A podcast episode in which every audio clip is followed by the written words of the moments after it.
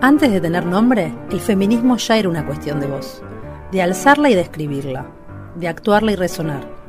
Mientras las voces fueron pocas, eso que llamamos patriarcado apenas tembló. Cuando fueron muchas y unieron sus tonos diversos, lo que parecía natural se reveló histórico, lo evidente se tornó injusto, y lo antes acallado se hizo denuncia pública. Esta antología sonora reúne 14 nombres y sus textos.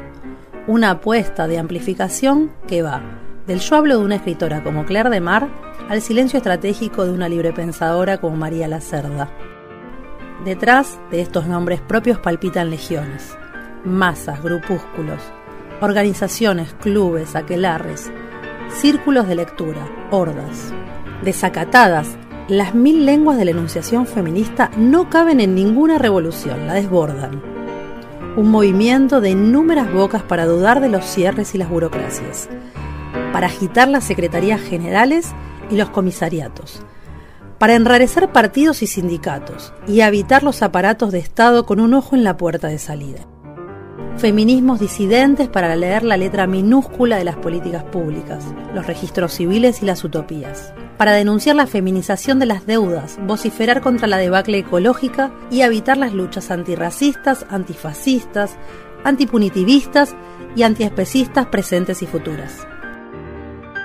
Se invita a escuchar estas voces en los gritos y en los silencios, porque en cada una de las puntuaciones apasionadas reviven los feminismos para la revolución permanente de la mismísima revolución.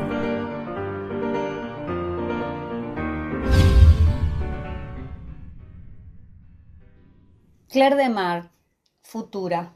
Escribió Mi ley para el futuro en 1834 y se suicidó. Tenía poco más de 30 años al nacer la llamaron Emily Mar, pero ella, que renegaba de casi todo, quiso olvidarlo. Recién comenzaba el XIX, un siglo auspicioso para ser mujer en París y elegir un nuevo nombre, uno que, como su paso por aquel mundo, fue breve y centelleante. Pronto se deslumbró con las propuestas de Henri de Saint-Simon y su escuela. Siguiendo a ese teórico a quien se considera precursor de las ciencias sociales y del socialismo moderno, sus adeptos agitaron ideas antidogmáticas y esperanzadas en un porvenir industrial y científico. Convocaron a las mujeres y proclamaron su emancipación. Sin embargo, terminaron por elegir una secta casi religiosa con uno de sus discípulos en la cima. Decían esperar a la mujer, con mayúsculas, una Mesías que estaba siempre por llegar, pero no llegaba. Algunas ansimonianas más cercanas al trabajo manual se sintieron traicionadas. Para ellas la emancipación era una utopía urgente. Jean Deroin, Eugène Boyer y Susan Volken lo dijeron en periódicos de vida breve como La Mujer Libre, El Apostolado de las Mujeres, La Tribuna de las Mujeres. Con ellas dialogaba de mar, pero como su furia era mucha, escribió en solitario un folleto vibrante, llamamiento de una mujer al pueblo por la liberación de la mujer dirigía sus críticas a toda la Francia de los años 30, porque tras la prometedora Gran Revolución de 1789 se encontraba en un retroceso político y cultural a pesar del avance de la burguesía. Como si Olympe de Gouges no hubiera denunciado que los derechos del hombre y del ciudadano ignoraban a las mujeres, el Código Napoleónico de 1804 y el gobierno monárquico de Luis Felipe I las obligaban a volver a luchar por su autonomía, el divorcio, la educación y la igualdad ante la ley. En medio de un fructífero desacuerdo femenino, De Mar agitaba la versión más radical, polemizaba con fervor y señalaba la desunión y la indiferencia sobre su escritura. Se sabía intensa. Sin emancipación de la mujer no habrá liberación del proletariado, insistía, y gritaba menos remilgo y más carne. Hoy, dos de sus párrafos alcanzan para desmentir la novedad de la teoría de la interseccionalidad y de las innovaciones pro sexo. Un ideario nunca es por completo original pero el reclamo del placer en primera persona, la fuerza de la experiencia personal como valor político y el tono con el que proponía desestimar la paternidad y liberar a la mujer de la crianza hacen de su breve obra una entrañable rareza. Casi sin dar respiro al combate, su prosa despliega disquisiciones teóricas sobre la política de las emociones, la corporalidad del deseo y una filosofía de la materia que le hizo un lugar en las carpetas de trabajo de Walter Benjamin antes del disparo mutuo que pacta con su amante y la silencia, ella nos habla, y esa verba hace empalidecer las tesis de la mujer y el socialismo, el libro de Auguste Bebel, y el origen de la familia, la propiedad privada y el Estado de Engels, esas dos Biblias de las izquierdas. Pero con Demar no se trata de precedentes, sino de tonalidades. Y la pregunta que abre resuena potente y clara. ¿Cuántas estridencias caben en una revolución?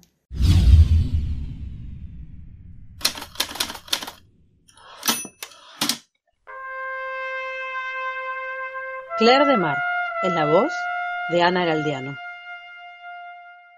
Hoy en día, cada palabra de mujer debe ser dicha y será dicha para la liberación de la mujer. Y yo, una mujer, voy a hablar, yo que no sé retener mi pensamiento cautivo y silencioso en el fondo de mi corazón, que no sé velar sus formas sombrunas, groseras y audaces, poner a la verdad un vestidito de gasa, de tener en el borde de mis labios una palabra franca, libre, valerosa, una palabra desnuda, verdadera, mordaz, punzante, para esclarecerla con el filtro de las conveniencias del mundo antiguo, pasarla por el tamiz místico de la mojigatería cristiana. Sí, la liberación del proletario, de la clase más pobre y numerosa, no es posible, estoy convencida de ello, si no es mediante la liberación de nuestro sexo, de la asociación de la fuerza y la belleza, la rudeza y la suavidad, del hombre y de la mujer. Entonces, corresponde a las mujeres hacer oír ese grito de liberación, repudiar la protección injuriosa de aquel que se decía su amo y no era sino su par. Que se levante entre las mujeres la que ramo de roble y olivo en mano firmará el tratado de recuperación, alianza e igualdad Seamos algo consecuentes con nosotras mismas, con nosotras que proclamamos la reivindicación de la materia, la santificación de la carne, y tengamos en cuenta el principio material, demos satisfacción a la carne. En el futuro, la unión de los sexos deberá ser el resultado de las más amplias simpatías, mejor estudiadas desde todos los puntos de vista posibles, y entonces reconoceremos la existencia de las relaciones íntimas, secretas y misteriosas de dos almas. Entonces, a la vez, tendremos conciencia de una perfecta unidad de sentimientos, pensamientos, deseo. Todo ello bien podría llegar a chocar contra una última prueba decisiva, pero necesaria, indispensable. La prueba de la materia por la materia, de la carne puesta a prueba por la carne Ahora vendrán las calumnias con su cortejo de burlas mordaces, palabras amargas, insinuaciones pérfidas. Estoy preparada. Mi vida, por completo amurallada, no transcurre bajo la luz sombría, voluptuosamente misteriosa, de los cortinados de seda de un tocador. Mi puerta siempre se abre al visitante, sin importar a qué hora llame a ella. Puede venir el anatema, la persecución. Repito, estoy preparada que las mujeres que me lean dejen de lado cualquier orgullo vano, cualquier prurito de mando desplazado, que por una hora, una vez en su vida, olviden un sonrojo mentiroso, que ya no disimulen su rostro bajo los pliegues de un abanico engañoso, bajo las amplias alas de un sombrero. Ya no más esclavitud, no más explotación, no más tutela. Emancipación para todos, para los esclavos, para los proletarios, para los menores, los grandes y los pequeños.